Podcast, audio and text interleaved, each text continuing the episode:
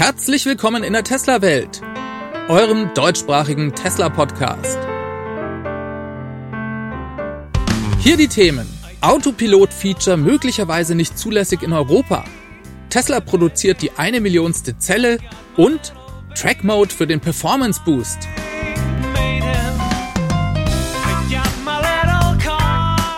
Mein Name ist David und dies ist die Folge 214.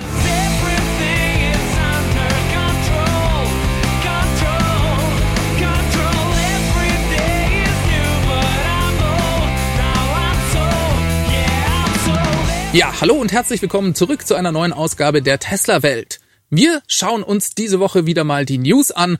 Das Kraftfahrtbundesamt, das hat ein Prüfverfahren gegen Tesla wegen eines Autopilot-Features eingeleitet. Diese Nachricht war unter anderem in einem Sternartikel zu lesen. Ich zitiere das mal. Das KBA hat ein Prüfverfahren wegen einer elektronischen Spurwechselfunktion des Tesla Autopiloten eingeleitet. Diese Funktion, die der US-Autohersteller in einigen seiner Modelle als Zubehör anbietet, sei in Europa möglicherweise nicht zulässig, sagte ein KBA-Sprecher der Bild am Sonntag. Das KBA steht demnach im Rahmen seiner Prüfung sowohl mit Tesla als auch mit der niederländischen Kfz-Zulassungsbehörde RDW in Verbindung. Die RDW ist für die in der EU gültige Gesamtfahrzeuggenehmigung für Tesla zuständig. Zitat Ende. Ja, mehr Informationen gibt es an dieser Stelle dazu leider noch nicht. Weder hat das KBA genau gesagt, warum die automatische Spurwechselfunktion unter Umständen in Europa nicht zulässig sei, noch haben sie eine Zeitangabe gemacht, wann dieses Prüfverfahren unter Umständen abgeschlossen sein könnte. Überraschend ist, dass das KBA jetzt damit um die Ecke kommt, denn dieses Feature, das existiert bereits seit geraumer Zeit bei Tesla. Selbst vor dem Wechsel auf die Hardware 2 in der letzten Jahreshälfte 2016 hatten Fahrzeuge mit der Hardware 1, also mit dem Chip von Mobileye, bereits einen automatischen Spurwechsel. Mit der Hardware 1 musste man damals den Blinker betätigen und das Auto wechselte dann automatisch die Spur. Inzwischen ist dieses Feature Bestandteil des sogenannten FSD-Pakets, also der Option, die dem Fahrzeug eines Tages das autonome Fahren ermöglichen soll. Jetzt war dieser Sternartikel für mich gleichzeitig auch noch ein sehr schönes Beispiel dafür, dass Tesla in der Presse oft sehr negativ dargestellt wird. Denn das, was ich euch vorgelesen habe, das war im Prinzip die ganze Meldung. Mehr Informationen gab es zu diesem Thema eigentlich nicht. Der Artikel war aber an dieser Stelle noch nicht fertig. Der ging weiter und das schauen wir uns kurz an. Der Stern schrieb Tesla Autopilot schon länger in der Kritik. Jetzt geht's also plötzlich nicht mehr um den automatischen Spurwechsel, sondern um den Autopiloten an sich. Zitat Die Prüfverfahren wegen des in Tesla-Fahrzeugen verbauten Autopiloten häufen sich. Zuletzt war vergangene Woche bekannt geworden, dass die US-Verkehrsaufsicht den Elektroautobauer Tesla wegen Berichten über unvermitteltes Bremsen ins Visier nimmt. Es seien in den vergangenen neun Monaten 354 Beschwerden eingegangen wegen unerwartetem Bremsen und deswegen gäbe es eine Untersuchung der NHTSA bezüglich 416.000 Tesla Model 3 und Model Y aus den Jahren 2021 und 2022. Und dann geht's weiter. Teslas Fahrassistenzsystem Autopilot sorgt schon länger für Argwohn. Kritiker finden, dass der Name eine Übertreibung ist die zu fahrlässiger Nutzung einlädt. Genau das kennen wir ja schon seit langem von Flugzeugen. Die sind, wenn sie Autopilot benutzen, bereits vollautonom unterwegs und brauchen weder Piloten noch Co-Piloten. Dann schreiben sie weiter. Die US-Verkehrsaufsicht untersucht auch andere Probleme im Zusammenhang mit dem Programm. Etwa Auffahrunfälle von Tesla-Autos mit am Straßenrand parkenden Notfallfahrzeugen. Zuletzt hatte die NHTSA den Druck auf das Unternehmen ohnehin erhöht, in den vergangenen Wochen musste Tesla in mehreren Fällen einwilligen, bei zahlreichen Fahrzeugen beanstandete Mängel zu beseitigen. So, und als letzten Punkt wechseln sie dann nochmal komplett das Thema und schreiben, auch mit der US-Börsenaufsicht SEC liegt Tesla-Chef Elon Musk im Dauerclinch. Nach einem Rechtsstreit über angeblich irreführende Tweets hatten sich die Behörde und der Unternehmer 2018 auf einen Vergleich geeinigt, der Musks Twitter-Aktivitäten zügeln sollte.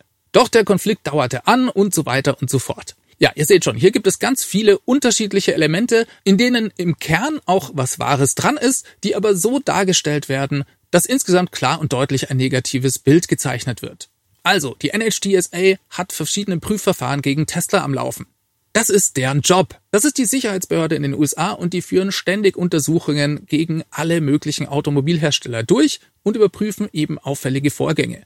Ja, es gab wohl vermehrt Beschwerden in den letzten neun Monaten, was die sogenannten Phantombremsungen bei Autopilot angeht. 354 Beschwerden sind aber auf die Menge von Teslas da draußen auch nicht so viel. Und wie gesagt, es ist nichts Außergewöhnliches, dass die NHTSA sowas untersucht. Sollen sie auch machen, das ist ja gut so. Die Sache mit dem angeblich irreführenden Autopilot-Namen, das ist nun wirklich ein alter Hut. Und wenn man sich hier mal die Definition von Autopilot zum Beispiel bei Wikipedia oder in einem Lexikon anschaut, dann wird eben sehr schnell klar, dass Autopilot nicht autonomes Fahren heißt. Dass der Begriff Autopilot im realen Leben, zum Beispiel in der Luftfahrt, eben nicht mit autonom fliegenden Flugzeugen, sondern immer nur als Assistenzsystem in Verbindung gebracht wird. Dann sprechen Sie über andere NHTSA-Untersuchungen, zum Beispiel über mehrere Unfälle, ich glaube es war ungefähr ein Dutzend Unfälle, bei denen Kunden mit Autopilot auf stehende Fahrzeuge aufgefahren sind. Und auch hier wieder völlig normal, dass die NHTSA das untersucht. Und auch wenn es wünschenswert gewesen wäre, dass Autopilot hier die Bremsung durchführt, so ist es doch so, dass bei Tesla der Fahrer immer volle Verantwortung trägt. Das heißt, wenn ein Auto mit aktiviertem Autopilot auf ein stehendes Fahrzeug auffährt, ja, dann kann es sein, dass Autopilot hier hätte bremsen sollen, aber es ist eben auch so, dass vor allem der Fahrer hätte bremsen sollen. Niemand fährt von hinten freiwillig einfach auf ein Auto auf. Und das bedeutet im Umkehrschluss dann eben auch, dass der Fahrer nicht aufgepasst hat. Genau dies kam bisher bei sämtlichen Untersuchungen dann auch raus, lässt sich aber eben gut in so einem Artikel unterbringen. Ja, und zu dem Punkt, dass die NHTSA in den letzten Wochen den Druck auf Tesla erhöht hätte, hier reden sie ja von mehreren Rückrufaktionen, die gelaufen sind. Das ist schon von der Formulierung her irreführend, denn die NHTSA ist ja nicht dafür da, um den Druck auf einen Automobilhersteller zu erhöhen, sondern die schauen sich sicherheitsrelevante Themen an und veranlassen dann eben einen Rückruf oder nicht. Hierzu gab es einen interessanten Artikel auf Reuters diese Woche, den wollen wir uns auch noch kurz anschauen. Der nimmt die Daten von der NHTSA der letzten zwei Jahre und zeigt auf, welche Hersteller besonders viele Rückrufe hatten. Und siehe da, bei Tesla gab es in den letzten zwei Jahren im Vergleich mit anderen Herstellern relativ wenige Rückrufe und gleichzeitig konnten sie ungefähr ein Drittel davon, das ist dieser rote Balken, über Software-Updates adressieren. Kein anderer Hersteller hat heute diese Möglichkeit und ihr seht, die Realität schaut anders aus, als dieser Sternartikel es vermuten lässt. Denn der Sternartikel, der nimmt ja eigentlich diese Meldung über das Prüfverfahren des KBA, die nicht sehr viel Substanz hat und geht dann her und sagt, naja, also Autopilot ist ja schon länger in der Kritik, es gibt Beschwerden wegen des unerwarteten Bremsens, überhaupt sorgt Autopilot schon länger für Argwohn, der Name ist schon irreführend, dann gibt es Untersuchungen wegen Auffahrunfällen, und überhaupt muss die NHTSA den Druck erhöhen und viele Rückrufaktionen durchführen. Generell macht Elon Musk sowieso nur Ärger, auch mit der US-Börsenaufsicht liegt er seit Jahren im Streit. Ich dachte, ich setze euch mal diesen Artikel ins Verhältnis, zeige euch die Daten über die Rückrufaktionen und erwähne an dieser Stelle auch, dass Tesla diese Woche mit dem Model Y einen Preis abgeräumt hat.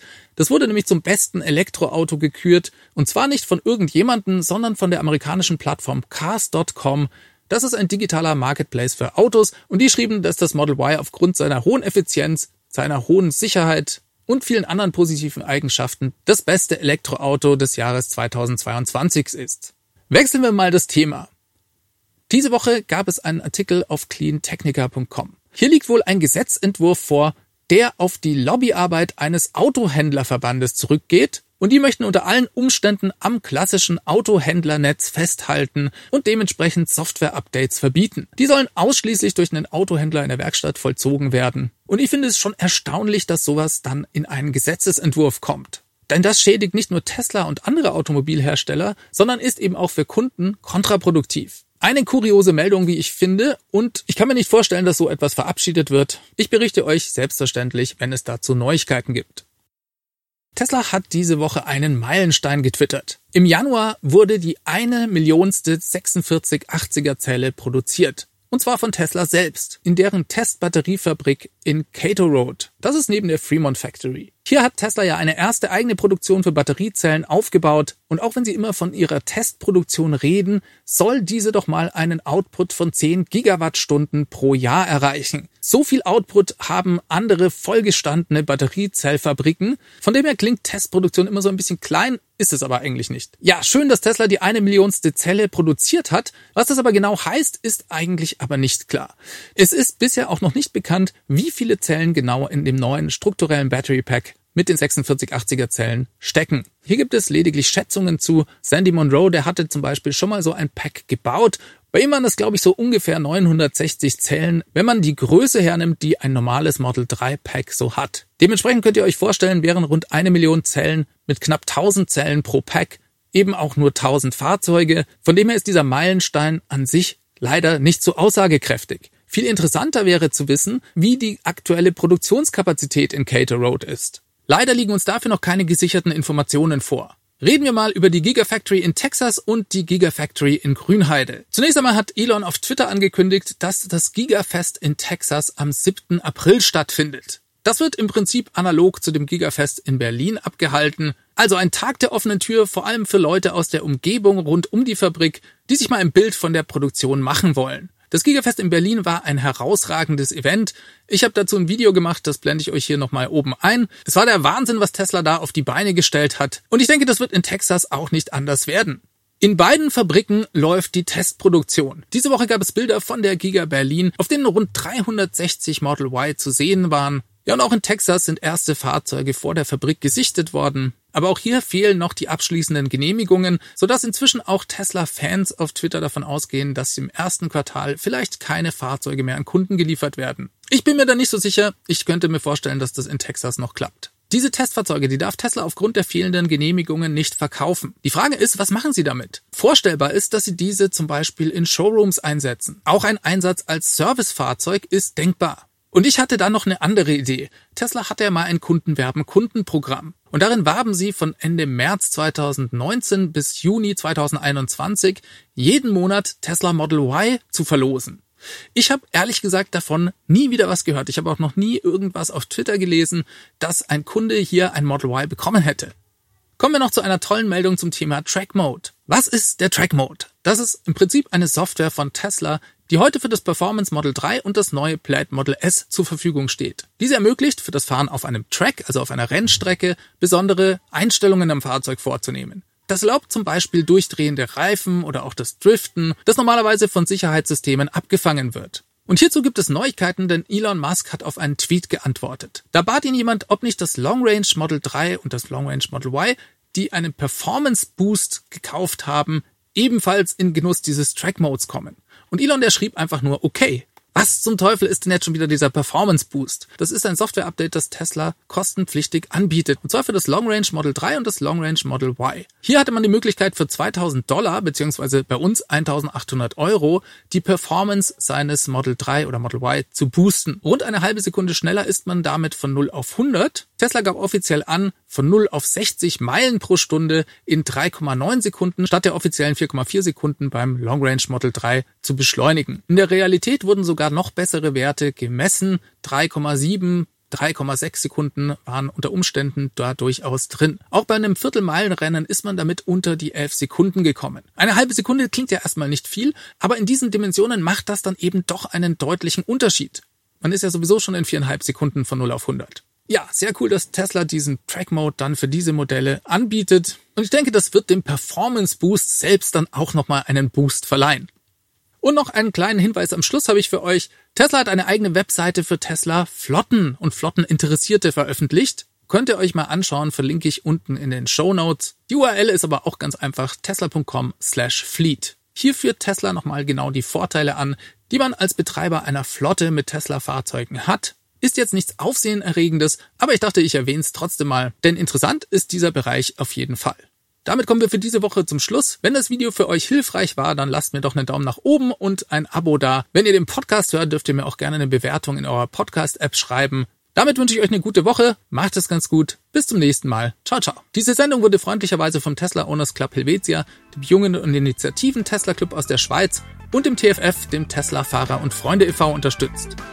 Beide Clubs sind die Herausgeber des TNE-Magazins. Das Podcast Mastering kommt von promoton.ch.